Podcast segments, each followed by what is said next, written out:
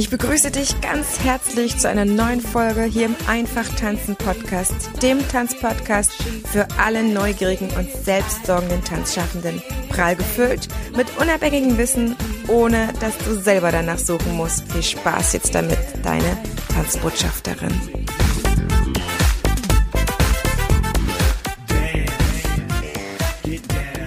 Ich begrüße heute ganz herzlich hier im Interview den Timo Bertram Breuer. Ganz herzlich. Wir sprechen über Branding für Tanzschulen und ich bin so happy, Timo, dass du da bist. Ja, hallo. Vielen Dank für die Einladung. Ich freue mich auch dabei zu sein. Juhu, wir haben einen ganz besonderen Anlass, dass wir uns sehr, sehr kurzfristig kennengelernt haben. Liebe Zuhörerinnen, liebe Zuhörer, wir haben ja unmittelbar bevorstehend den zweiten Online-Fachtag für Tanzpädagogik und leider, leider, leider musste der Ronny zurücktreten von seinem wunderbaren Vortrag, den er halten wollte, der schon fast fertig war, denn er in der Familie wirklich äh, gerade einen schweren Vorfall, um den er sich kümmern muss und auch kümmern äh, soll, darf. Und deswegen haben wir einfach jetzt jemanden schnell gefunden. Das Universum hat dich gebracht, Timo. Ich bin echt total glücklich. Du wirst das ganz absolut erstens würdig super vertreten und umso mehr ich mich mit dir unterhalte und merke, mit was du dich beschäftigst, weiß ich, es wird definitiv ein wenigstens genauso geiler äh, Vortrag werden, Seminars. Also ich lade euch ganz herzlich ein zu unserem Fachtag. Ähm, in den Shownotes findet ihr noch den Link, um zu buchen. Und dann möchte ich eigentlich, Timo, dich den Zuhörerinnen und Zuhörern vorstellen. Wie bist du ins Tanzen gekommen? Ja, das ist relativ einfach zu erklären. Also ich war ähm, Klassensprecher in der achten Klasse bei mir damals an der Schule. Und ähm, es gab ein tolles Angebot von der städtischen Tanzschule, ähm, dass wenn die ganze Stufe kommt, ab einem gewissen prozentualen Anteil es dann entsprechende Rabatte gibt. Ja, und das äh, war ein Köder, sagen wir mal so. Ich war ein absoluter Fußballer. Ich habe sehr hochklassig Fußball gespielt zu dem Zeitpunkt.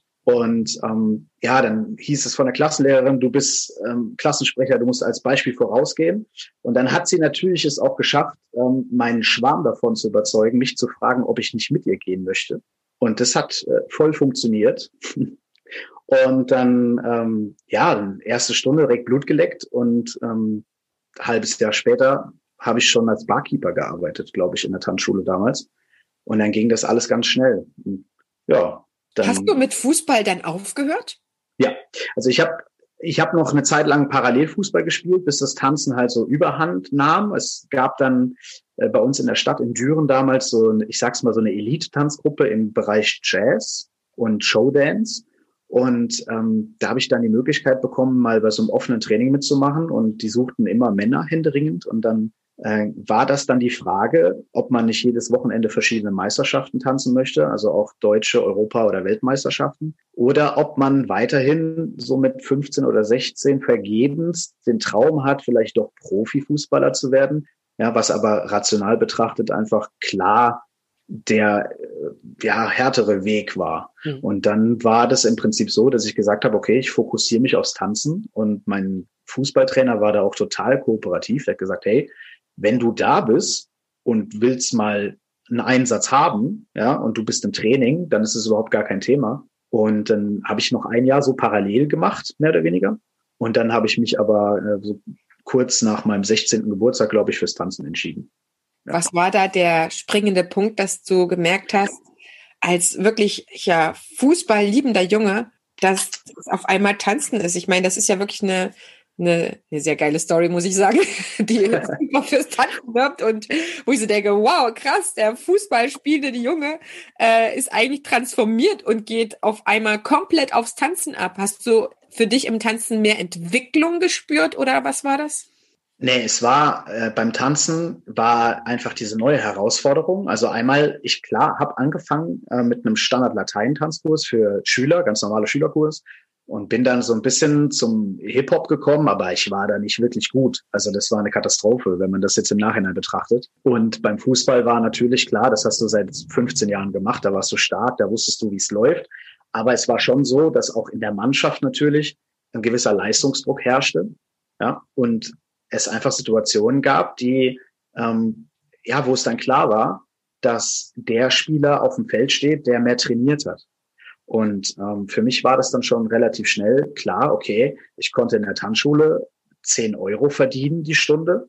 an der Theke noch Trinkgeld on top. Das war natürlich viel cooler als Zeitung austragen oder ähm, Kellnern in der Kneipe oder so. Und ähm, dann habe ich irgendwann gesagt, okay, ich kann heute nicht zum Training kommen, ich muss arbeiten.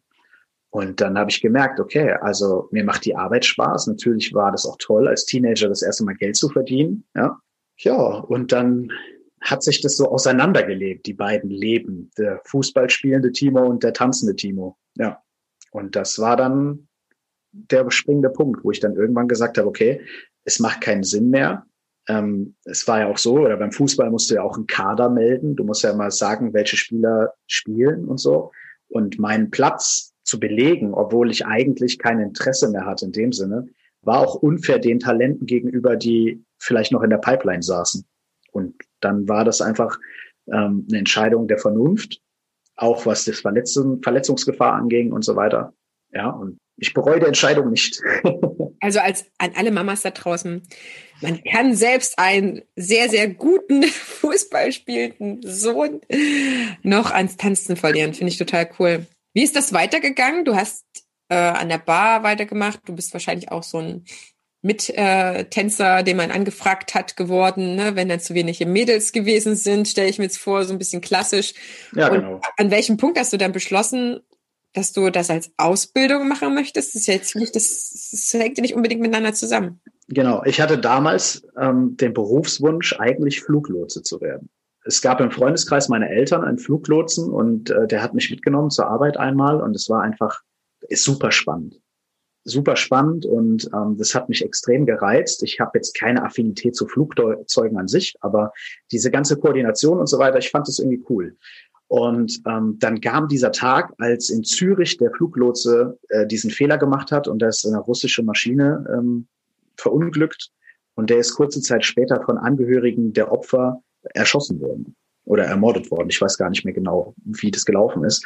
Äh, und das hat in mir was ausgelöst, wo ich gesagt habe, ich möchte niemals verantwortlich sein für den Tod vieler Menschen und gleichzeitig dann auch wissen, dass mein Leben jederzeit zu Ende sein kann, weil du dich nicht mehr frei bewegen kannst. Und dann war das so, dass ich in der Tanzschule natürlich meinen Job als Barkeeper ein bisschen gemacht habe. Ich habe assistiert im Kurs. Klar, diese Gastherrenrolle nimmst du natürlich ein, wenn du ein bisschen was kannst.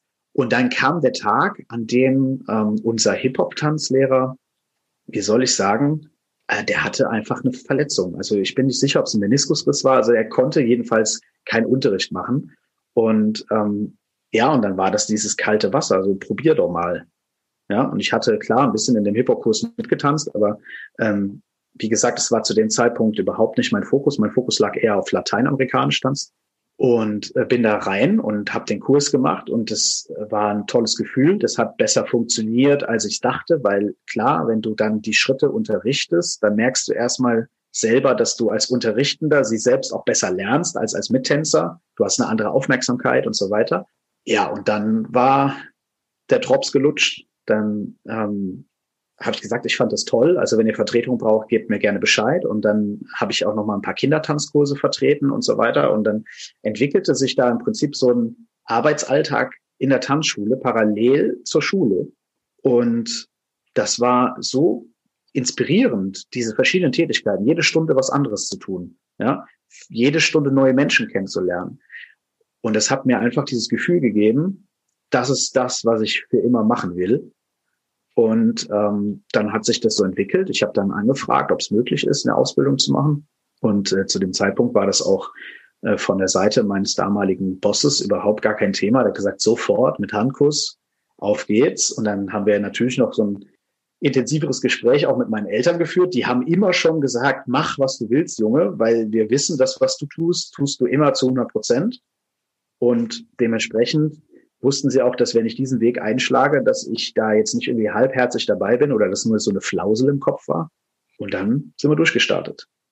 Hammer, und du hast ja dann auch eine, eine wirkliche abenteuerliche Ausbildungszeit, möchte ich sagen, in, gar nicht mal im negativen Sinne. Du hast eigentlich dann drei Stationen gehabt, von einer Tanzschule zur anderen. Das kommt natürlich genau. vor, dass äh, man an einer Tanzschule das unverhofft nicht weitermachen kann, weil der Arbeitgeber dann einfach vielleicht äh, alt wird, schließt oder insolvent geht und so weiter. Da muss man ja auch jetzt nicht sage ich mal, das beschönen, sage ich mal, oder abwerten. Aber du bist ja letztendlich in einer schönen Tanzschule gelandet, wo du viel gelernt hast. Wir haben ja festgestellt, Thomas Lattus kennen wir beide. Liebe Grüße an der Stelle, falls es Thomas irgendwann hört. Ähm, aber das ist ja noch nicht die, das Ende deiner Reise. Du hast äh, heute eine Tanzschule selber mit deiner Frau zusammen. War deine Frau dann der entscheidende Schritt dann auch zu sagen, wir machen eine Tanzschule zusammen auf, weil vom Tanzlehrer, jetzt ist nämlich ja unser Thema am Sonntag, zum Tanzschulinhaber, da sind es ja wirklich noch mal ein paar Kilometer dazwischen an Schritten, würde ich jetzt einfach mal sagen. Ja, genau. Also ja, ich habe dann in verschiedenen Tanzschulen noch als Angestellter gearbeitet, war dann ähm, später freiberuflich tätig, habe mich auch tatsächlich eine Zeit lang nur auf Fitnesskurse beschränkt, also nur Zumba-Fitness und Strong by Zumba und habe nur so zwei, drei Tanzkurse am Wochenende gemacht und der Rest der Zeit habe ich in Köln im Prinzip äh, die Zumba-Welt aufgemischt und habe das dann auch als Freiberufler gemacht und ähm, hatte dann irgendwann diesen dringlichen Wunsch, nicht immer das tun zu müssen, was mir jemand auferlegt, sondern ähm, ich glaube, jeder junge Tanzlehrer kommt irgendwann mal an den Punkt, wo er denkt, ich könnte jetzt echt guten Unterricht machen, wenn ich nicht das machen müsste, was mir auferlegt wird. Und an dem Punkt angekommen, habe ich dann eine Crowdfunding-Kampagne gestartet und habe im Prinzip versucht, mein eigenes Startkapital über eine Crowdfunding-Kampagne ähm, zusammenzusammeln, gemeinsam halt mit meinen mit meinen ganzen Followern. Ich habe tatsächlich viele viele Zumba-Mädels hinter mir stehen gehabt, die total unabhängig von dem Etablissement, wo ich unterrichtet habe, einfach immer in meinen Kursen waren. Ja, die hatten teilweise vier oder fünf Mitgliedschaften, das war total egal. Mega, ähm, Hammer, das habe ich noch nie gehört. ja, und es war, das war damals so eine Phase, wo ich gedacht habe, okay, wenn du es jetzt nicht versuchst, ich wurde zu dem Zeitpunkt 30 und dachte jetzt, ne, wenn du jetzt nicht langsam einen Absprung schaffst, ähm, dann wird es vielleicht zu spät, dann hast du vielleicht nicht mehr die Kraft, diesen Weg zu gehen. Habe diese Crowdfunding-Kampagne gestartet, bin sang- und klanglos gescheitert, kann man ganz klar so sagen. Ähm, viele Menschen haben zu dem Zeitpunkt auch noch gar nicht verstanden, wie das funktioniert. Ja. Und ähm, also da gibt's auch überhaupt keine Vorwürfe zu machen. Die Leute fanden das alle toll, die Idee war super hin und her. Und tatsächlich war es aber so, dass die Jessie, meine Frau, mich damals kannte als Juror von Meisterschaften, wo sie mit ihren, Meist äh, mit, mit ihren Mannschaften gestartet ist. Und die hat von dieser Aktion was mitbekommen und hat gesagt, hey, pass auf, ich habe hier eine Mannschaft, ähm, die ist immer nah dran, deutscher Meister zu werden, aber irgendwas fehlt. Kannst du dir vorstellen, mal mit denen zu arbeiten? Und dann habe ich gesagt, ja, kein Problem, ich komme vorbei, ich mache das. Und ähm, die hat im Zuge halt dieser, dieses Workshop-Wochenendes, was ich dann dort gegeben habe, im Prinzip, ähm, ich habe gesagt, ich mache das ohne Honorar, spendet was für die Crowdfunding-Kampagne. Ja. Und dann ist da einiges geflossen und es war ein äh, total schönes Gefühl und so. Und ähm, ja, und dann war es so, dass in Köln eine Beziehung zur Brüche, in die Brüche gegangen ist. Meine Crowdfunding-Kampagne ist gescheitert. Natürlich haben auch meine Auftraggeber von der Crowdfunding-Kampagne mitbekommen, waren da mehr oder weniger von erfreut, sage ich jetzt mal. Ja, also der eine hat gesagt, ich unterstütze dich, der andere hat gesagt, ah, wie kannst du nur und so weiter ähm, wie das halt dann so ist in den Situationen. Und dann war ich irgendwann in einer Situation, wo ich gesagt habe, mein Gott, irgendwie ist das hier nicht mehr das Richtige. Und dann ähm, bin ich mit der Jessie tatsächlich dann nochmal in Kontakt gekommen. Und dann haben wir gemerkt, dass wir eigentlich relativ ähnliche Ansichten haben und haben uns halt so über die Tanzschule unterhalten und äh, was für Ideen dahinter stecken, in eigenen Unternehmen. Genau, ein eigenes Unternehmen zu gründen und dann äh, über das Gespräch hinaus äh, ne, macht es dann auf einmal Klick und dann ist man nicht nur Geschäftspartner, sondern auch Ehepartner auf einmal. Hammermäßig. Ja. Jetzt habt ihr ja eure Tanzschule so in so einer kurzen Zeit so erfolgreich hochgezogen, dass ihr Sondergenehmigungen für Ausbildungsplätze bekommt und so dergleichen. Was mich fasziniert und auch schon in einer unserer Vorgespräche mich fasziniert hat, wir sind ja, ne, dadurch, dass wir jetzt ja natürlich uns über das Fachtagsthema unterhalten haben, was ich wieder besetzen wollte und auch ein bisschen musste, das bin ja meinen Teilnehmern auch ein bisschen schuldig, dass ich in erster Linie erstmal jemanden finde, der diesen Vortrag vom Tanzlehrer zum Tanzschulinhaber, also Rin, ne, alle Frauen dürfen sich definitiv auch angesprochen fühlen, das ist eigentlich, glaube ich, jetzt eher Universum gewesen, das mir dich geschickt hat. Ich hätte auch eine Frau genommen, gar kein Thema. Ich arbeite super gerne mit Frauen zusammen. Aber ähm, wir haben ja schon schnell festgestellt, wo ich gesagt habe, also ihr seid mir auf jeden Fall definitiv als Tanzschule aufgefallen. Ihr habt ein geiles Branding, wo du gesagt hast, bist ja sofort drauf eingestiegen. Es war noch nicht mal ein Fremdwort für dich. Du gesagt hast, Heidemari, und das ist jetzt der Punkt, wo wir so ein bisschen euch jetzt anfüttern wollen, da mal so 10, 15 Minuten da reingehen wollen. Ja, das ist ein total unterschätztes Thema in der Tanzwelt, in der Tanzschulwelt, im Tanzschulunternehmertum. Und das ist eigentlich ein Thema voller Potenziale. Genau. Ja, ich will gar nicht sagen, wir sind da irgendwie wie die Jungfrau zum Kinde gekommen, aber es, es ist tatsächlich so, äh, dass wir an einem Freitagabend ich kam damals aus von, von meiner Anstellung, die ich hier in der Pfalz dann angenommen habe, nach meinem Umzug. Und die Jessie kam aus ihrer Tanzschule. Wir haben uns beim Abendessen getroffen und dann sagt sie, mein Gott, ich halte es nicht mehr aus. Die hat damals in einer sehr alt eingesessenen Tanzschule gearbeitet und ähm, ja, es ist halt schwierig, wenn du innovativ bist, was machen willst, aber ständig gebremst wird, weil, weil jemand das Gefühl hat, er will die Kontrolle nicht verlieren über das, was er schon seit 30 Jahren identisch macht. Ja, und dann habe ich gesagt, ja, dann lass uns doch jetzt einfach mal bei Immobilien Scout gucken, was abgeht. Und dann haben wir tatsächlich bei der zweiten Immobilie, die wir angeklickt haben, unsere jetzige Tanzschule angeklickt. Und äh, mit der Besichtigung im Prinzip ging dann so, gingen so die Gedanken los. Und es ist eine alte Lagerhalle in einem Industriegebiet und ähm, auch hier eigentlich in der Stadt sehr verrufen gewesen, diese Ecke. Ja, so als Drogenumschlagplatz oder da treffen sich dann manchmal die Menschen für Schlägereien und so. Das war mal in den 70ern wohl so oder in den 80ern. Ja, aber das ist äh, mittlerweile total überholt. Aber äh, ich sage mal so, das Pflaster dort hatte jetzt nicht den besten Ruf, aber die Location war für uns einfach perfekt. Keine Nachbarn, du kannst Krach machen, viele Parkplätze, äh, eine sehr große Tanzfläche, die Möglichkeit, äh, entsprechend großen Tresen mit einzubauen und so weiter. Also genau so, wie wir uns das vorgestellt haben. Und dann, wie gesagt, das machen wir jetzt. Und dann ging es darum, als der Vermieter dann gesagt hat, ja, ich kann mir das vorstellen. Also zwar jetzt noch nicht so gut wie ihr, ja, aber ich kann mir vorstellen, dass sie das gut machen. Und dann haben wir zusammengesessen, dann ging es darum, ja, wie nennen wir das Ganze denn? Ja, weil ich meine, es gibt in Deutschland, ich weiß nicht wie viele, hundert Tanzfabriken. Ja, Tanzhäuser, ja. Tanzschulen, mal abgesehen, Ballhäuser ist ja trotzdem immer, oder Tanzbars, ne? Ja, genau. Und ähm, ja, und dann kam eigentlich mein Schwiegervater, der gute Wolfgang, auf die Idee, man könnte ja irgendwie mit dem, mit dem Wort Manufaktur arbeiten, auch mit dem Bewusstsein, dass es ja eigentlich Perpedes ist, ne? also die Füße äh, in der lateinischen äh, Übersetzung, aber das ist ja eigentlich als Tanzmanufaktur ganz gut klingt. So, und dann ähm, haben wir gegoogelt, ob es das gibt. Und da kam kein Ergebnis. Und dann haben wir nach der Domain geschaut und die waren frei. Und dann haben wir gesagt, okay, das ist unser Name. Und dann habe ich mich tatsächlich recht primitiv damals mit einem alten Laptop, weil ich nichts anderes dabei hatte, mit PowerPoint hingesetzt und habe im Prinzip eine Logo oder verschiedene Logo-Ideen versucht zu erarbeiten mit verschiedenen Fonts, also verschiedene Schrifttypen und so weiter. Und die Jessie ist darüber hinaus eingeschlafen. Und am nächsten Morgen sagt sie so, was hast du noch so lange gemacht? Und dann sag ich, hier, such dir mal das Logo deiner Tanzschule aus. Und dann hat sie, ohne mit der Wimper zu zucken, auf das aktuelle, jetzt bestehende Logo getippt, was auch mein Vorteil, also mein, mein äh, Favorit war. Und hat gesagt, das ist es. Und ähm, ja, und dann haben wir gesagt, gut, dann wird das unser Logo und dann werden wir aber jetzt auch hingehen und werden versuchen, diese Marke so groß wie möglich zu machen. Ja, was bedeutet jetzt nicht, dass wir irgendwie rausgehen und äh, und mit was weiß ich wie mit Propaganda jetzt vorangehen, sondern wir wollen Menschen immer wieder mit dem Unterbewusstsein auf uns aufmerksam machen. Ja, und dann ging die Überlegung los, wie geht das? Wir waren, also die Jessie hat zwar einen Fachwirt gemacht für Tanzschulen, aber in einem anderen, in einem anderen Schwerpunktbereich, ja.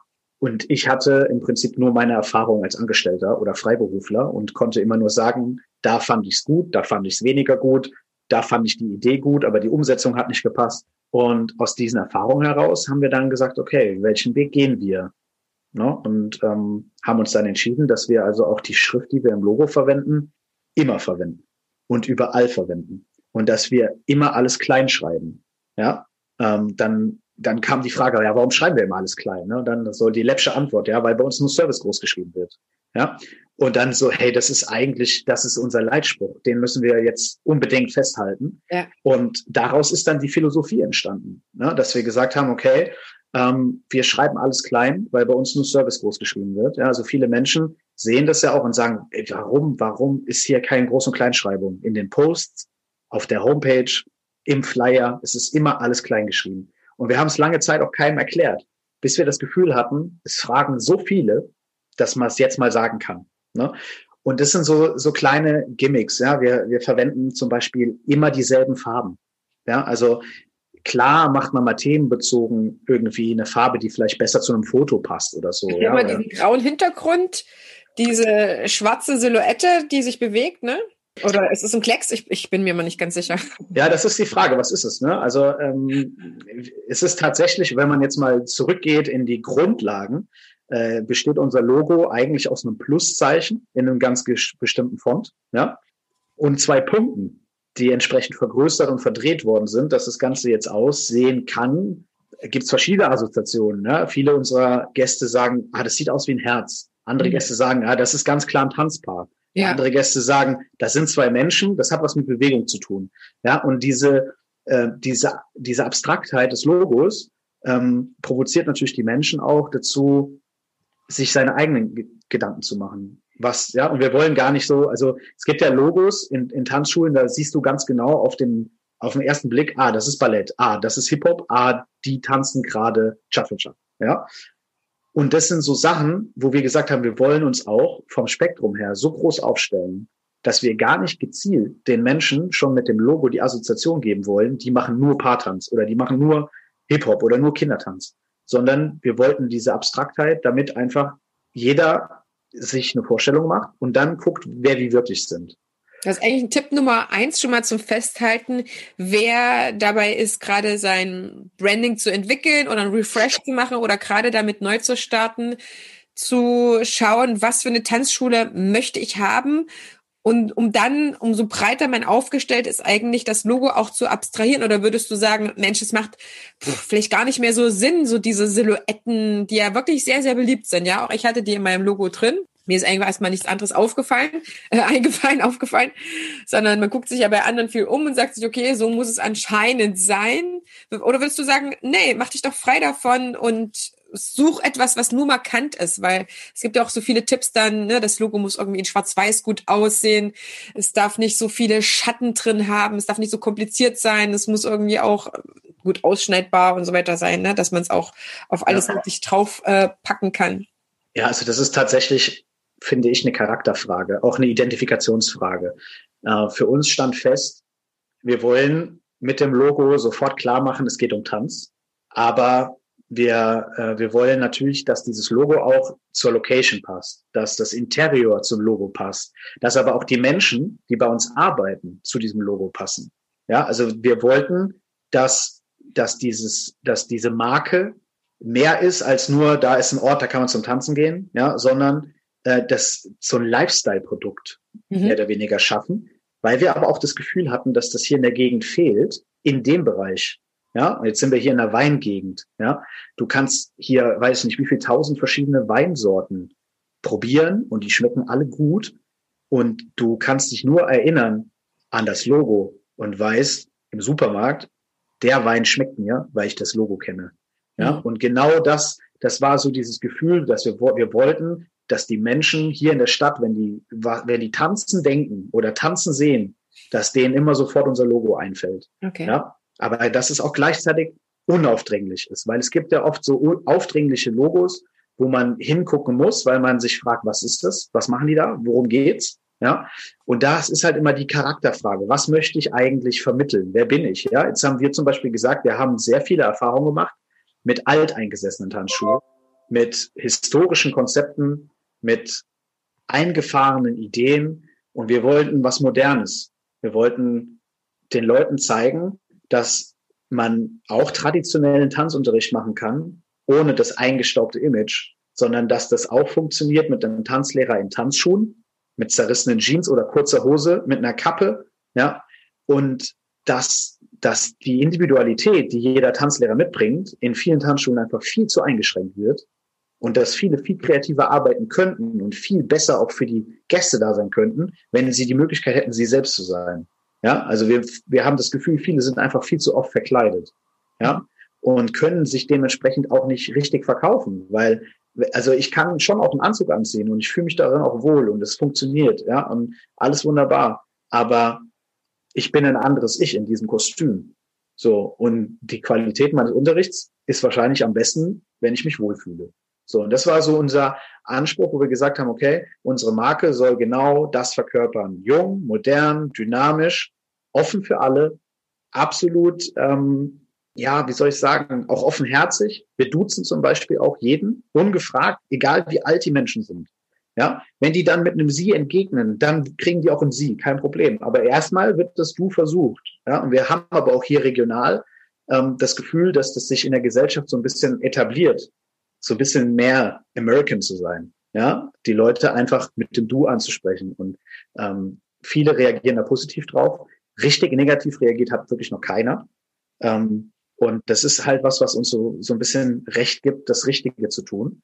Und genau das wollten wir halt eigentlich mit dem Branding äh, klar machen. Das heißt, wir, wir haben gesagt, es muss so cool sein, dass die Kids auch gerne ein T-Shirt anziehen, wo das draufsteht. Es muss aber gleichzeitig so unaufdringlich sein, dass das vielleicht auch äh, die 50-jährige äh, Franziska sich auf dem Rücken, auf dem Pulli macht oder so, ja, und die genauso identifiziert mit der Marke auf die Straße geht. Und das ist genau das, äh, was wir geschafft haben in kurzer Zeit. Also ich glaube, ich, ich will mich nicht so weit aus dem Fenster lehnen, aber wir haben, ich glaube, dreieinhalbtausend, viertausend Merchandise-Artikel verkauft in den ersten drei Jahren in einer Stadt mit 50.000 Einwohnern. Hammer, oder? Was für eine ja. geile Bilanz ist das eigentlich? Ja. Ne, und am Anfang denkst du so, ah ja, wir bestellen mal ein paar T-Shirts, ja. Und wir haben die ersten 500 T-Shirts sind an der Eröffnung verkauft worden. Unglaublich. Die waren einfach weg, ja. Das Thema ist so irre geil. Ähm, wir wollen ja auch so ein bisschen, dass die Kollegen und auch die, die neu starten werden, unbedingt am Samstag, äh, am Sonntag dabei sein wollen. Mittags ist dein Vortrag. Lass uns mal ganz kurz zusammenfassen, was Branding ist. Das heißt, es, geht ja über ein Logo hinaus, sondern mhm. alles ist in diesem Corporate Design, in diesem, in diesem Wiedererkennungswert. Die Seite sieht so aus, dann ist auch Facebook so, Instagram ist so, das Logo ist immer drauf. Das Logo ist vielfältig einsetzbar. Ihr seid ja dann auch so eingerichtet, sage ich mal. Ihr habt äh, einen Lifestyle, der sich damit verbindet. Das heißt, wenn man nach Lockerheit, nach Herzlichkeit, äh, aber auch nach guten Unterricht auf der Suche ist, was per se ja viele wollen, aber auch nicht alle Tanzschulen schaffen zu vermitteln, das ist einfach mal so. Da müssen wir auch ein bisschen Tacheles reden. Mhm. dann baut sich eigentlich ja was sehr, sehr Einheitliches auf. Ist das das, was für dich Branding ist? Ja, absolut. Also ich nehme mal gerne das Beispiel von der, von der Deutschen Bank. Ja, die Deutsche Bank ähm, hat es geschafft, in den letzten 20 Jahren, ich glaube, 25 Mal ihr Logo zu ändern. Und es hat keiner gemerkt, weil es trotzdem von der Farbe, vom, von dem Format gleich geblieben ist. Es ist nur mit der Zeit gegangen. Ja, das heißt, man hat die Schrift vielleicht mal ein bisschen verdünnt, man hat aus Kursiv mal wieder eine Blockschrift gemacht und so weiter. Und man merkt aber, wie oft man mit Branding in Kontakt kommt, wenn man einfach mal in den Supermarkt geht. Oder für mich das beste Beispiel ist eigentlich der DM. Ja, äh, für mich jetzt letztens die Erfahrung. Ähm, es gab in, im DM, glaube ich, lange äh, die Möglichkeit, Alnatura-Produkte zu kaufen. Mhm. Und jetzt vor kurzem, mein Empfinden, kann sein, dass es jetzt schon länger ist, ähm, haben die plötzlich eine Eigenmarke, die genau auf dieselben Produkte abzielt. Ja, und das Alnatura-Produkt ist aus dem Markt bei DM. Ja? Also ich glaube, so. das ist sehr viel weniger. Das, was sie nicht ersetzen konnten, gibt's soweit ich das noch sehe, aber ich gehe auch gerade nicht mehr zur DM, muss ja. ich leider sagen. Aber definitiv, ja, die haben das äh, erkannt, dass die Leute das brauchen und dass sie das dann aus ihrer ähm, ja. Eigenherstellung dann reingestellt haben oder Eigeneinkauf sozusagen. Ja, und da, da stehst du vor einem Regal, wo dich tausendfach das Logo anlächelt. Und du bekommst eigentlich keine Möglichkeit, weiterzugehen weil du einfach immer wieder mit dem Auge im Prinzip penetriert wirst. Dieses, ah, das ist ein DM-Produkt, das ist auch ein DM-Produkt, ah, das ist auch ein DM-Produkt. Ja. Und das ist dieses, das ist diese Idee. Wir haben das bei Kleidung. Die drucken überall ihren Print drauf. Ja, sei es so klein sie wollen. Ja, es ist total egal. Es, aber es gibt immer einen Wiedererkennungswert. Und genau das ist einfach dieses, dieses Thema. Äh, ich selber habe die Erfahrung gemacht, ähm, dass Kollegen von mir versucht haben, sich in jedem Flyer neu zu erfinden. Alle drei Monate, wenn neuer Kursstart war, ja, oder alle acht Wochen, neuer Flyer, komplett neue Erfindung, unfassbarer Arbeitsaufwand, ja. Und dann dadurch, dass sie Farben verändert haben, Schriften verändert haben, ja, dann, ich nehme mal das Beispiel, jetzt stelle ich mir mal vor, ich bin Tennisspieler, also ich habe mit Tennis keine Verbindung, ja. Aber ich habe einen Kumpel, der hat Tennis gespielt, der hat gesagt, ah, ähm, die Outdoor-Saison fängt an. Jetzt habe ich keine Zeit mehr für einen Tanzkurs. Ja, so. Jetzt ist dieser Mensch drei Monate über den, über den Sommer auf dem Tennisplatz, hat aber vielleicht Anfang Mai unseren Flyer im Briefkasten gehabt. Und nach den drei Monaten bekommt er wieder einen Flyer. Der sieht aber ganz anders aus. Dann erinnert er sich nicht mehr daran, dass er im Mai eigentlich dachte, boah, tanzen wäre jetzt ganz cool, aber jetzt ist leider die Outdoor-Saison. Ja, und das war so unser Gedanke, dass ich gesagt habe, manchmal passt das Tanzen nicht in das Leben der Menschen. Aber wenn es drei Monate später reinpasst, dann ist es wichtig, dass sie immer noch an deinen Erstkontakt erinnert werden. Also ist es ganz wichtig, dass vielleicht der zweite Kontakt ähnlich aussieht. Ja, und das machen wir. Wir, wir ändern auch unsere Flyer ab und zu. Ja, aber es ist halt so, das Logo ist immer gleich, es ist immer in der gleichen Farbe, die Schrift ist immer gleich, die Schrift ist immer in der gleichen Farbe, das Layout ist immer in der gleichen Farbe. Ja, wir gehen nur den Weg, vielleicht mal neue Fotos zu verwenden, die Seiten mal zu tauschen, Kindertanz, Hip-Hop, äh, Standardlatein, Salsa, wie auch immer. Ja, und ansonsten wissen die Menschen aber, wenn sie diesen Flyer in der Hand haben, ah, das ist der gleiche wie, ne? Ah, das ist aber neuer, weil da ist ein anderes Foto drauf. Ja. Lass uns das mal so zusammenfassen, weil ich möchte jetzt einfach auch sagen, wer mehr Timo möchte, der kommt am Sonntag. Beziehungsweise wir werden sicherlich nochmal ähm, verschiedene Sachen auf den Weg bringen. Und wenn ihr Timo am Sonntag gut gefunden habt, dann bringen wir den natürlich zum nächsten Fachtag wieder. Das ist ganz klar. Wenn du jetzt sagst, ähm, um nochmals auf den Punkt zu bringen, für jemanden, der gerade zwar ein Logo hat und ein Tanzschulname und ansonsten keine Marke, kein Branding. Was würdest du ihm sagen? Wieso sollte er darüber nachdenken oder sie das in Angriff zu nehmen, weil es vielleicht ein Wettbewerbs- oder ein Marktvorteil sein könnte? Ja, das ist relativ einfach. Also wir sind hier in einer Stadt mit 50.000 Einwohnern die vierte Tanzschule gewesen, die eröffnet hat, nachdem es schon drei etablierte Tanzschulen gab. Und wir haben es in zweieinhalb Jahren trotz Pandemie zum Marktführer geschafft. Und alle gucken von rechts nach links, was wir treiben und versuchen uns nachzueifern. Wir gehen voran. Ähm, und das machen wir, weil, ja, unsere Leute unser Logo mit Tanzen in Verbindung bringen und viele gar nicht mehr wissen, wie die anderen überhaupt aussehen. Ja, und es ist einfach hilfreich für euch zu Hause, wenn ihr euer Logo vor euch habt und ihr habt euren Tanzschulnamen, dann müsst ihr sehen, ist das was, wenn ich jetzt ein Mensch bin, der nicht ich bin, weil ich habe ja das mir ausgedacht, ja, sondern ein Fremder, der mit Tanzen nichts zu tun hat. Da muss ich mir überlegen, fühle ich mich wohl, wenn ich das Logo sehe? Kann ich mit dem Namen was anfangen? Macht es für mich Sinn? Ja. Und ähm, ja, ich nehme mal ein Beispiel. Es gibt ja Tanzschulen, die benutzen ähm, Fachbegriffe aus dem Tanzen, ja, was weiß ich, Pas de Hip Twist, irgendwas, ja. So, der Anfänger kann mit diesem Wort nichts anfangen. Der hat keine Ahnung, was das ist, ja. Und dann muss ich mich fragen, ist es, treffe ich damit die Zielgruppe? Treffe ich damit Menschen, die gerne tanzen lernen wollen würden? Oder treffe ich damit nur Menschen, die bereits Tanzerfahrung haben und diese vielleicht vertiefen wollen und das Gefühl haben, ah ja, okay, da ist eine Adresse, ich bin gerade umgezogen, da kann ich hingehen. Ja? Und das ist das Thema, dass man versucht, mit seinem Layout und mit seinem Branding den Menschen das Gefühl zu geben, da will ich hin. Und das ist im Prinzip das, was wir versuchen, jeden Tag zu machen. Timo, ich danke dir. Ich danke, ich danke dir, dass dir. du so schön auf dem Punkt bist und so offen bist. Ich glaube, das ist auch das, was die jungen Tanzschulinhaber und auch die, die jetzt in der Krise sagen, ey, das ist alles azyklisch. Ja, klar kaufe ich jetzt eine Tanzschule. Vielleicht kann ich den Preis noch drücken äh, und danach starte ich voll genial durch. Und danke, Timo, dass du mir nochmal solche Branding-Tipps gegeben hast, weil das bestärkt mich auch. Ich, ich glaube, dass das auch in Zukunft viel, viel wichtiger wird, weil alles Mögliche, was auch eine gewisse Hochwertigkeit ausstrahlen möchte, hin zu einem Branding läuft. Also ich bin auch der, das Beispiel dafür, dass ich mich dann, nachdem ich eine Tanzschule hatte, äh, wieder als Solopreneur, Dancepreneur, Freiberuflerin, wie du es nennen magst, äh, wieder auf den Markt begeben habe und gesagt habe, äh, das, was ich jetzt mit der Tanzschule gelernt habe und gemacht habe, das mache ich jetzt als Freiberufler wieder, ja. Und wie der Name entstanden ist, ist nochmal eine andere Geschichte.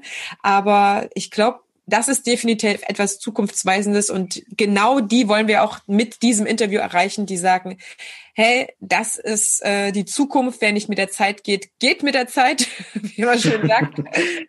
Von daher gesehen wünschen wir dir, liebe Zuhörerinnen, liebe Zuhörer, maximale Erfolge mit deiner neuen Tanzschule, vielleicht auch mit dem Fresh-Up deines Brandings oder ja, neues Konzept überhaupt, dass du sagst, okay, mein Gefühl war immer schon so, es könnte vielleicht was sein, aber wir wollen dich mit diesem Interview auf jeden Fall dazu ermutigen. Mein Abschlusswort gilt wie immer meinem Gast. Vielleicht hast du noch was, Timo, was du noch direkt zu diesem Thema, vielleicht aber auch zur Motivation in der aktuellen Zeit bisschen an die Hand geben möchtest, weil du bist für mich so, so drin im Thema, dir merkt man gar kein Corona-Blues an. Das finde ich mega. Das finde ich mega, mega. Äh, ich kann nur sagen, liebe Zuhörer, liebe Zuhörer, schau in die Show Notes. Dort ist der Link zu unserem Fachtag. Du bekommst auch hier einen Podcast-Gutschein. Das heißt, du sparst nochmal zehn Prozent. Wenn du jetzt in den nächsten zwei Tagen dein Ticket buchst, gib auch gerne den Gutschein weiter. Und dann sehen wir uns zum Fachtag, hören uns in der nächsten Podcast-Folge. Und hier kommt das Abschlusswort von Timo. Ja, liebe Tanzlehrerinnen und Tanzlehrer, liebe Kollegen, äh, vielleicht auch liebe zukünftige Tanzschulinhaber. Ähm, ihr habt im Moment die besten Möglichkeiten, euch für das Leben danach richtig vorzubereiten. Ich kann euch meine Hilfe anbieten. Ihr könnt mich gerne kontaktieren. Ich bin da also auch tätig, äh, auch für, für Tanzlehrerverband ähm, tätig und, und helfe Unternehmen im Auftreten bei Social Media, äh, Refreshing der Homepage, wie auch immer. Ähm, da gibt's also viele Möglichkeiten, euch auch nur mit einem kleinen Zoom-Meeting einfach mal äh, zu zeigen, wie das bei uns so läuft, wie wir das Ganze gestalten. Ja, und ich kann nur sagen, wir haben sehr viel Mühe investiert, aber sehr wenig Geld in diese Corona-Zeit. Und ähm, wir kommen durch als Startup zwar mit einer großen Unterstützung unserer Teilnehmer, ja, aber um die zu bekommen, musst du auch in ihren Köpfen und in ihren Herzen sein. Und ich glaube, da sind wir. Und aus diesem Grund schaffen wir diese Situation mit einem blauen Auge. Und ich glaube, auch ihr könnt es mit einem blauen Auge schaffen, wenn ihr euch ordentlich aufstellt.